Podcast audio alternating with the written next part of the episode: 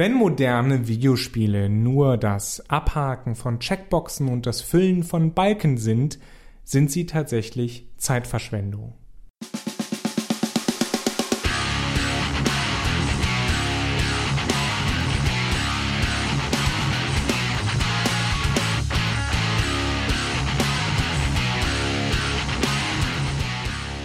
Hallo alle zusammen zu einer neuen Folge von Mehrspieler bei Robots and Dragons und oder daran geht die Welt zugrunde. Wir bevorzugen und, denn unseren Podcast kann man gar nicht oft genug hören.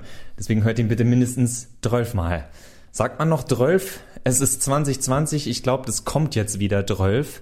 Es ist eine ich habe nie damit aufgehört. Wir haben vor 12 Jahren damit angefangen und werden auch noch 12 Jahre so weitermachen. Egal, wir reden eigentlich über etwas, was mit der Zahl 12 aber ganz gut zu beschreiben ist. Und zwar ist auch irgendwie eine Beschreibung von, wie viele Nebenquests sollen wir in das neue Spiel von uns machen? Und die Antwort ist ja. So, und damit äh, habe ich dann auch heute meine, meine Memes und GIFs und was auch immer durch. Wir haben äh, auch, weil jetzt gerade wieder Spiele wie äh, Ghost of Tsushima und natürlich äh, die Ankündigungen auf Ubisoft Forward, die ja wieder mit äh, Titeln wie Watch Dogs Legion, Assassin's Creed Valhalla, Spiele, bei denen wir jetzt schon wissen, keine Sorge, für alle von euch, die Angst haben, äh, was, wenn das ein Spiel ist, das ich nach fünf Stunden schon mit allen Nebenquests durch habe, das wird natürlich nicht passieren, denn wenn gerade Open-World-Spiele etwas perfektioniert haben heutzutage, sind es nicht enden wollende Checkboxen an Sammel X Gegenstände, jage X Tiere, zähme X Tiere, Kletterer auf X Türme. Also, ne, der Buchstabe X wird heute noch oft vorkommen, was schlimm ist, weil der für Audiodateien echt anstrengend ist. Aber ihr steigt hinter das Prinzip, was ich meine.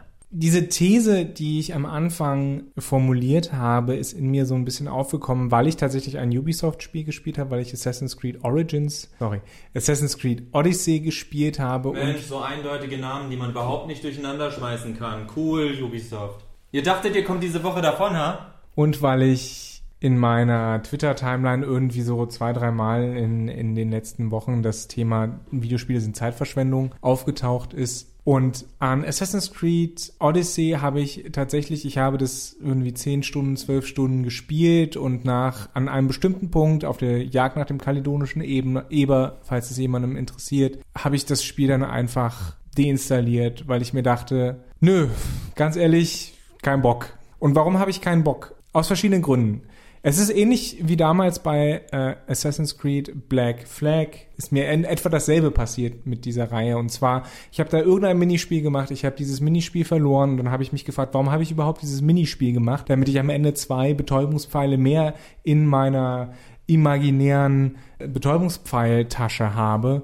Und dann dachte ich mir, nee, dafür gebe ich meine Zeit nicht her. Wenn ich, wenn ich die ganze Zeit nur sinnlos über irgendein Meer kreuze und irgendwelche sinnlosen, in, in einer Reihe fünf Schiffe erobere, nur damit ich marginal stärker werde, dann habe ich da um ehrlich zu sein keinen Bock drauf. Und wenn man sich das überlegt, bei Assassin's Creed Origin, bei Assassin's Creed äh, Odyssey, aber bei Origins war das tatsächlich auch der Fall, aber das hat mich da nicht so, nicht so gereizt. Bei Assassin's Creed Odyssey hast du Drachmen als Geld, du hast XP, du hast die Ubisoft Club Rewards, und du hast, nee, du hast sogar noch diese Orichalcum und du hast die Helix Points oder sowas. Du hast fünf parallele Währungen, mit denen du dir Dinge kaufen kannst. Eine davon ist in, in Echtgeld kaufbar. Und ich denke mir, nee, das ist Bullshit. Das ist riesiger Bullshit. Und alles in diesem Spiel will einfach nur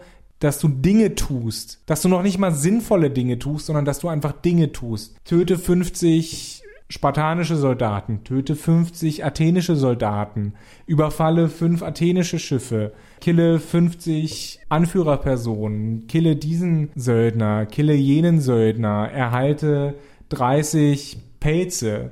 Aber warum? Wer unseren Podcast kennt, der äh, meint jetzt wahrscheinlich schon zu riechen, haha, ich weiß, worauf das hinausläuft. Das soll mit einer schönen Story verbunden sein, in die Welt eingewoben sein. Das sind zwei schöne Sachen, die man machen kann. Aber ich würde sogar noch äh, hier als Friedensvorschlag sagen, von mir aus, gebt uns diese 12 verschiedenen äh, Tasks, die es da gibt in diesen Spielen. Das ist überhaupt kein Problem. aber dann lasst sie auch irgendwie Spaß machen. Also ein Beispiel, ein Beispiel ist halt, wenn das Gameplay so stark auf etwas aufbauen kann, dass, äh, dass man sagt, okay, die Quest ist im Endeffekt eigentlich nur dafür da, dass der Spieler einen vernünftigen Anreiz bekommt, um das Gameplay auszuloten. Also wenn ich sage, oh, das Kampfsystem macht total viel Spaß oder wenn es kein Kampf ist, dann sowas wie Rocket League oder was weiß ich. Also das sind ja ein gutes Beispiel dafür. Johannes und ich sind beide Leute, die Rocket League sehr mögen und Rocket League hat keine Story oder sonst was, sondern sagt einfach nur, hier sind die Spielregeln, das Spiel macht halt Spaß. Aber gerade die Spiele, die Johannes jetzt gerade beschrieben hat, also egal ob Origins oder Odyssey oder also gerade diese Reihe ist ein wunderbares Beispiel dafür. Aber es gibt viele Open-World-Titel, die in diese Falle tappen von, finde die 50 Schreine oder sonst was. Also auch Ghost of Tsushima ist da jetzt nicht außen vor mit vielen Sachen, wo man sich fragt, okay, ich mach das, aber im Endeffekt ist es nur, geh von A nach B, zu C, zu D, aber du machst nichts mit deinem Du machst oftmals, nicht immer, aber bei vielen Aufgaben ist es immer noch so ein Spielen, dass man gameplay-technisch überhaupt nichts macht, sondern nur von A nach B läuft, was sehr interessant ist, weil dann wieder die Frage ist, wenn da jetzt jemand dabei ist, der sich über Walking Simulators aufredet, naja, an vielen Stellen ist sowas wie äh, gerade Assassin's Creed ein Walking Simulator. Man könnte jetzt noch freundlich sagen, Moment, Origins und Odyssey haben ja versucht, ein anspruchsvolleres Kampfsystem zu machen, aber A, ganz ehrlich, dieses Kampfsystem ist nicht anspruchsvoll, es ist anspruchsvoll leer, als das Kampfsystem, was Assassin's Creed vorher hatte, weil das Kampfsystem vorher mehr oder weniger nicht existent war. Es war warten, kontern, warten, kontern, warten, kontern, warten, kontern. Dieser Kampf gegen den kaledonischen Eber war ja, wie gesagt, mein Absprungpunkt und das hatte auch mit dem Kampfsystem zu tun. Assassin's Creed will, dass du ständig adäquate Ausrüstung hast. Ich war da, glaube ich, Level 18, äh, 15, ich weiß es nicht mehr.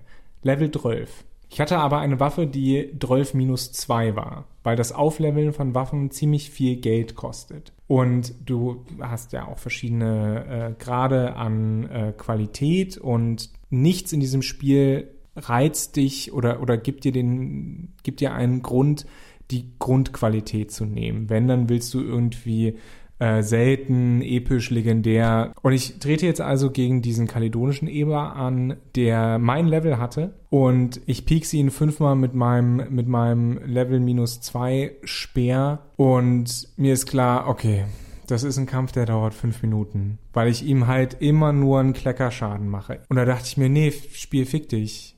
Du willst alles in diesem Spiel ist darauf ausgerichtet, dass, dass ich genervt bin und für echt Geld irgendwelche Schadens- oder XP- oder Drachenboosts kaufe. Und nein, das mache ich nicht mit und deswegen deinstalliere ich dich. Was ich aber sagen wollte, eigentlich, das nur zum Kampfsystem. Was ich sagen wollte, dieses ähm, gebt mir irgendwelche blödsinnigen Aufgaben. Das hat man ja auch in Breath of the Wild. Ja, es gibt irgendwie 900 Korok-Samen, die man sammeln kann. Das ist völlig bescheuert. Und 125 Schreine, die man machen kann. Jetzt ist es mit den Korok-Samen aber so, das sind kleine Mini-Rätsel, die du in zwei Minuten gelöst hast und dich danach ein Stückchen schlau fühlst. Und wenn du genug Korok-Samen gesammelt hast, kannst du die irgendwo einlösen und dann bekommst du mehr Platz für deine Schilde, mehr Platz für Bögen oder mehr Platz für ein Schwert. Richtig, richtig nützliche Sachen tatsächlich alle vier Schreine kann man sich einen Herzcontainer oder einen äh, Ausdauercontainer besorgen. Das sind richtig nützliche Sachen. Das heißt, ich werde nicht nur beim Spielen oder während des Lösens eines Schreins belohnt, sondern ich habe auch ein Ziel, auf das ich hinarbeiten kann. Das gibt mir halt Assassin's Creed Odyssey nicht. Es sagt mir, töte 30 athenische Soldaten und was bekomme ich? Nichts Quantifizierbares. Ich bekomme vielleicht 500 Drachmen und 1000 XP. Geil. Kann ich mir davon was kaufen? Nein, weil mich das Aufwerten meines Schwerts nämlich 3000 Drachmen kostet. Dankeschön. Das heißt, sie machen nicht nur diese Checkboxen, und das ist jetzt der Punkt mit, ihr, ihr könntet ja auch eine nette Geschichte erzählen. Wenn ihr schon keine nette Geschichte erzählt, dann gebt mir wenigstens eine ordentliche Belohnung. Und wenn ich selbst die nicht bekomme, dann ist so ein Spiel für mich wirklich Zeitverschwendung, weil ich keine Gratifizierung erhalte, weil ich keinen Spaß habe. Ich könnte genauso gut Rasen mähen, virtuell. Und es wäre in etwa dasselbe Spielerlebnis. Deswegen sage ich ja, dass dann wirklich nur noch die, die Quest für mich herhalten kann als Ey, wir wissen, wir haben richtig gutes Gameplay gemacht. Das macht richtig viel Spaß. Ich denke dann an so, jetzt das neueste Update von Sekiro hat zum Beispiel den Boss Rush Mode bekommen. So von wegen, okay, sei mal ganz ehrlich, wir sind ja nicht schon ziemlich stolz auf unser Spiel, aber wir können uns vorstellen, es gibt durchaus Leute, die sagen, ich spiele das nicht, um die Zwischengegner zu besiegen, sondern das, wo ich wirklich meine Skills testen kann, wo ich dieses Kampfsystem richtig ausreizen kann, das ist gegen die Bosse. Und ein Modus, wo ich nur noch Bosse habe, cool. Also das ist dann für als Beispiel sowas, wo ein Spiel sich überlegt, okay, wir haben einen Fokus darauf gelegt, dann lass uns das auch machen. Jetzt, sorry, dass wir wie immer auf dem toten Pferd Assassin's Creed rumreiten. Wir haben es jetzt ja schon kurz angeschnitten und es wird Leute von euch geben, die uns da widersprechen und das ist in Ordnung, das ist eure Meinung.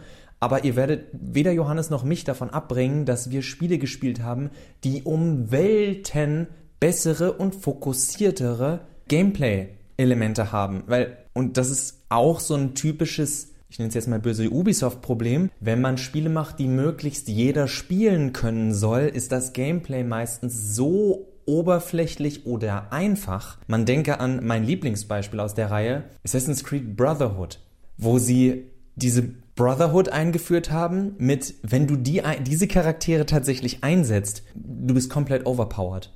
Du bist komplett overpowered. Du kannst sagen, okay, der macht jetzt den Platt, der macht den Platt oh nein, wie soll ich nur mein Ziel da hinten erreichen? Naja, ich lass einfach meinen Level 9 äh, Brotherhood-Typen auf den niederregnen und zack, fertig. Man hat nicht mal mehr selbst diese Quest gemacht, man hat in irgendeiner Nebenquest gesagt, äh, so, du gehörst jetzt zu mir und press F to pay respect and requiescat in pace. Ich muss das einmal sagen in dieser Episode. Ich, ich wollte nicht drum rumkommen. Unser, unser Vorschlag wäre, gib mir eine Geschichte, gib mir ein spaßiges Gameplay, gib mir Belohnungen, die ich wirklich verstehen kann. Also nicht nur das gute alte Level und Looten. Also auch da wissen Johannes und ich, tausende Leute werden, Millionen Leute werden uns widersprechen, die gerne Diablo spielen. Johannes und ich werden sagen, okay, ich hatte bis eben eine Waffe, die mir plus drei Feuerschaden, also nicht mal plus drei Feuerschaden, sondern plus drei Prozent Feuerschaden gegeben hat. Oh, ich habe jetzt eine gefunden, die mir plus 3,4% Feuerschaden gibt. Das ist jetzt schon eine Epic-Waffe und nicht mehr nur eine seltene. Aber ganz ehrlich, was heißt das? Was sind diese 0,4 Schaden Zusatz bei Feuer, Damage per Second und tut mir leid, das ist, also es gibt Leute, die sind da Cracks und die sagen, oh, das finde ich total cool und da gehe ich auf. Aber das ist für mich nichts, was der Normalsterbliche fassen kann, geschweige denn beim Spiel wirklich fühlt. Man könnte sich jetzt fragen, das hast du ja auch schon angedeutet, Max, wo ist eigentlich das Problem? Warum haben wir damit ein Problem? Genau, haltet doch die Fresse und habt einfach Spaß damit. Wir fragen dann zurück, warum hört ihr uns dann? Aber tatsächlich, natürlich ist das an und für sich kein Problem. Aber es ist eine Kritik, die beispielsweise auch schon äh, in Richtung Ghost of Tsushima eben lanciert wurde. Man nimmt sich immer Beispiele, vor allen Dingen, wenn es um Titel geht, deren Produktionskosten in Millionenhöhe gehen. Man nimmt sich immer Beispiele an erfolgreichen Sachen. Man schaut sich an, was hat da zu Erfolg geführt, was können wir ähnliches machen. Dass diese Art von Checkbox-Spieleentwicklung dazu führt, dass die Spiele halt immer gleicher werden. Und da haben wir keinen Bock drauf. Wir wollen schöne, unterschiedliche Spielerfahrungen. Wir wollen spannende Spielerfahrungen. Wir wollen Spielerfahrungen, die uns als Menschen, als Spielende ansprechen, weil sie uns ansprechende Erfahrungen liefern, weil sie verschiedene Aspekte von uns fördern, fordern vielleicht auch, weil sie uns zum Nachdenken bringen, weil sie uns zum Lachen bringen, weil es einfach Spaß macht. Und Spaß, zumindest für mich und auch für Max, ist eben nicht dieser Pseudo-Fortschritt. Es ist wirklich ein Pseudo-Fortschritt. Und das macht es halt irgendwie kaputt um das Ganze mit unserem Lieblingsthema, das ihr bestimmt nicht mehr hören könnt, besonders die von euch, die vielleicht noch nicht so tief im Arbeitsleben drin sind oder sagen, oh nee, ist doch eigentlich alles ganz cool und ich krieg Geld dafür, ist es auch. Also auch Johannes und ich funktionieren im Kapitalismus, wir kaufen uns Sachen mit dem Geld, es könnte schlimmer sein, alles gut. Das ist kein großes Gemecker. Aber nehmen wir das Beispiel entweder bei der Arbeit, wir können aber auch noch leichter gehen und zwar auf Hausarbeit. Wer von euch sagt tatsächlich, geil, endlich wieder den Abwasch machen. Manchmal ist es beruhigend, manchmal ist es schön, aber man kann, also man kann sich den Ab, das Abwaschmachen irgendwie schön machen, aber das ist dann eine Bewältigung. beziehungsweise unser Gehirn trickst uns aus, beziehungsweise wir können die Mechanismen unseres Gehirns benutzen, um uns auszutricksen von wegen, hier sind zehn Teller. Ey, ich habe schon fünf Teller abgespült, ich habe schon 50 Prozent durch. Dein Gehirn sagt dir, geil, du hast schon die Hälfte geschafft. Man kann sich also selbst Fortschritt, man kann sich daran festhalten, man geht nicht einen endlosen Weg, sondern man sieht Fortschritt. Aber das ist eine, ich sag's nochmal, Bewältigung. Das ist etwas Schlechtes positiver erscheinen lassen. Eine Anstrengung mit der Aussicht auf, du hast es geschafft. Und jetzt übertrag das auf Videospiele. Was wir diesen Spielen nämlich ankreiden ist, meine Mutter ist Lehrerin und hat mal so eine Karte bekommen mit Lehrer sind wunderbare Menschen, die uns helfen, Probleme zu lösen, die wir ohne sie nicht hätten. Und das ist die Falle, in die für mich ganz viele Titel mit Checkboxen, die damit exzessiv arbeiten, tappen. Sie geben mir eine unglaublich nervige Aufgabe, um mir dann vorzugaukeln, ey, guck mal, du hast es bald geschafft. Diese Aufgabe, die du überhaupt nicht machen müsstest, wenn wir sie nicht völlig sinnloserweise in dieses Spiel gesteckt hätten, damit du das Gefühl hast, dass du sie machen musst, weil du sonst auf deine Trophäenansicht gehst oder auf deine Game Stats und da steht 97 von 100 Prozent gelöst und der Neurotiker in uns abgeht und sagt, ich muss diese eine Quest noch machen, nur noch eine Quest was du, was du gerade beschrieben hast mit den, mit dem Tellerwaschen, das ist einfach Gamifizierung. Du kannst heutzutage alles gamifizieren. Wenn du jetzt noch eine Leaderboard einführst in deinem, in deinem Wohnhaus, ja, wer hat am meisten Teller gewaschen? Ding, ding, ding, 50 Prozent mehr Teller gewaschen als mein Nachbar, fuck you. Ja, schön gemacht, du Idiot, hast mehr Arbeit gemacht für die anderen. So, also kein neues Prinzip, Max, aber genau darauf läuft es halt hinaus. Was ich jetzt noch sagen möchte, gerade bei Ubisoft, wir hatten, wer das vielleicht verfolgt hat, es gab bei Ubisoft mehrere Vorwürfe gegen mehrere oder eine, eine, eine Vielzahl an leitenden Persönlichkeiten. Gegen Jacques, gegen Pierre, gegen Lucas, gegen, ich habe keine französischen Stereotypen-Namen mehr. Vor allem gegen Serge Ascoe. Serge Asgoe war quasi die rechte Hand von äh, Ubisoft-Chef Yves Guillemot und hat mehr oder weniger äh, nach eigenem Gutdünken Spiele freigegeben zur Entwicklung oder nicht. Und es gab äh, vor einiger, vor ein, zwei Tagen, ich versuche das nochmal rauszufinden, den Tweet bzw. den Artikel von äh, Jason Schreier, der äh, darüber geschrieben hat, dass Serge Asgoe äh, wegen Vorwürfen des eklatanten Fehlverhaltens gegenüber Mitarbeitern und vor allen Dingen Mitarbeiterinnen dass er seinen Hut nehmen musste und dass viele Leute gesagt haben, hey, vielleicht ist das jetzt eine Möglichkeit, auch mal andere Spiele zu machen. Es gab ein Fallbeispiel, das Jason Schreier erzählt hat, nämlich dass, dass äh, ich glaube, Mark Laidlaw, der kann sein, dass ich was verwechsel. Also auf jeden Fall der Hauptautor von äh, Dragon Age, der sollte, wurde von Ubisoft angeheuert, sollte ein Spiel entwickeln, ist aber nach zwei Jahren gegangen, weil so der, der Vorwurf und die Erzählung äh, Serge Ascoe gesagt hat, ja, das ist ein Fantasy-Spiel, machen wir nicht. Ähm, wenn du es irgendwie geiler machen kannst als mit Fantasy und besser als Tolkien, dann machen wir es vielleicht. Und dann hat niedrige äh, Messlatte. Dann hat Laidlaw gesagt, ja, nee, dann fick dich. Wir sehen also, dass wenn alle Spiele an dieser einen Person vorbei müssen, die wahrscheinlich auch nur glaubt zu wissen, was funktioniert, dann ist es kein Wunder, dass alle Spiele gleich aussehen. Wir wollen das ja nicht, wie wir schon gesagt haben. Das heißt, das ist auch eine Lektion darüber, dass man mit vielfältigen Meinungen, auch mit vielfältigen Hintergründen, denn nur durch verschiedene Hintergründe erhält man unterschiedliche Meinungen, ein so kollektiv geratener kreativer Prozess, ein Spiel auch wirklich interessant und spannend werden kann. Und um jetzt auch nochmal von meiner Seite was Positives, wo es gerade um diese Veränderung bei Ubisoft geht. Diese Phasen hat Ubisoft ja auch immer und dass Ubisoft ein, ein vielköpfiges Biest ist, ist uns auch bewusst. Das ist nicht ein Typ mit einem, mit einem Top-Hat und einem Monokel und einem, äh, einem Schnurrbart, den er die ganze Zeit ho, ho, ho, ho, dreht, während er auf seinem Thron gebaut aus Geldsäcken sitzt. Äh, sondern es gab das ja auch Leute. Die Franzosen. Die haben noch eine Zigarette und dann äh, statt eines Top-Hats ein äh, Baguette. Barret auf. Ein Baguette auf. ein halb aufgesch... ein Subway-Baguette. So, äh, da gab es nämlich auch den guten Mann äh, Jeffrey Johalem, der unter anderem großes Lob bekommen hat für seine Arbeit als Schreiber an Far Cry 3, dessen nächstes Projekt als Schreiber dann Child of Light war. Ubisofts auch wieder relativ viel auch in Anführungszeichen geklaut aus JRPGs. Wieder so ein Best-of, könnte man sagen, aber tatsächlich auch wieder ein Spiel, wo man sagen kann, sie haben an so vielen Stellen sich was zusammengeklaut, dass der Mix wieder irgendwo ihr eigenes Ding war. Gut, jetzt muss man auch sagen, wahrscheinlich, wenn Child of Light sich drei Millionen oder fünf Millionen mal mehr verkauft hätte, hätten sie das auch gemolken bis zum geht nicht mehr. Das ist ja die große Krankheit von dem Franchise-Zeitalter. Die große Krankheit des Kapitalismus. Und ja, wir haben das Wort wieder gesagt. Und das war Mehrspieler. Tschüss. Ach nee, das war das zweite Mal. ich glaube, ich glaube auch. Du hast schon Kapitalismus gesagt.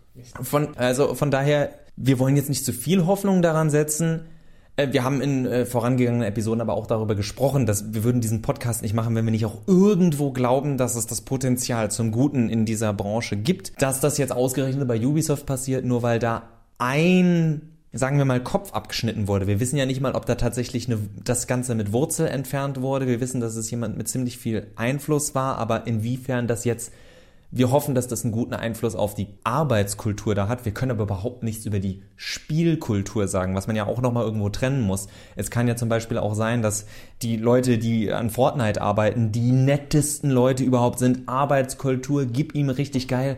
Ey, euer Spiel ist trotzdem scheiße. So, und damit haben wir den Explicit Tag für unsere Folge auch. Wir haben jetzt, denke ich, ausführlich darüber gesprochen, warum wir diese Checkbox-Kultur in Videospielen und es sind nochmals nicht nur Open-World-Spiele, aber da haben wir es exzessiv beobachtet, auch in Spielen, die Johannes und ich sehr gut finden. Wir haben versucht darzulegen, Checkboxen können Teil von etwas sein, wo ein Spieler eine Belohnung erhält, die er tatsächlich nachvollziehen kann.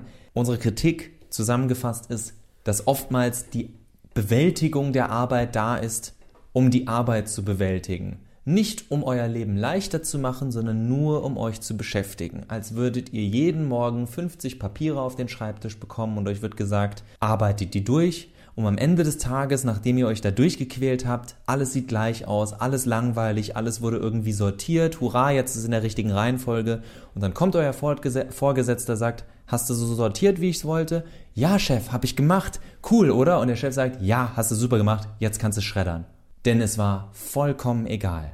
Und das wollen wir nicht, dass Videospiele uns vollkommen egal sind. Wenn es bei euch nicht so ist und ihr andere Erfahrungen habt, lasst es uns wissen, sehr gerne. Ähm, gebt uns Positivbeispiele, gebt uns auch Negativbeispiele, darüber wollen wir auch reden. Wir freuen uns, wenn ihr euch wieder gefreut habt und nicht das Gefühl hattet, dass Mehrspieler jetzt wieder von eurer wöchentlichen Checkbox äh, abgestrichen werden kann und ihr sagt, oh, habe ich das auch wieder geschafft.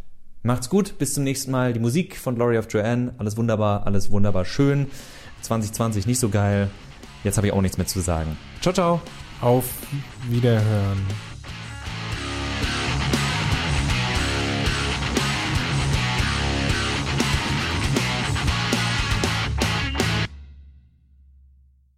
Johannes wundert sich, wo dieser, wo dieser Swing herkam. Es ist 2020, Johannes. Es ist, wo, was soll das denn herkommen? Hör auf.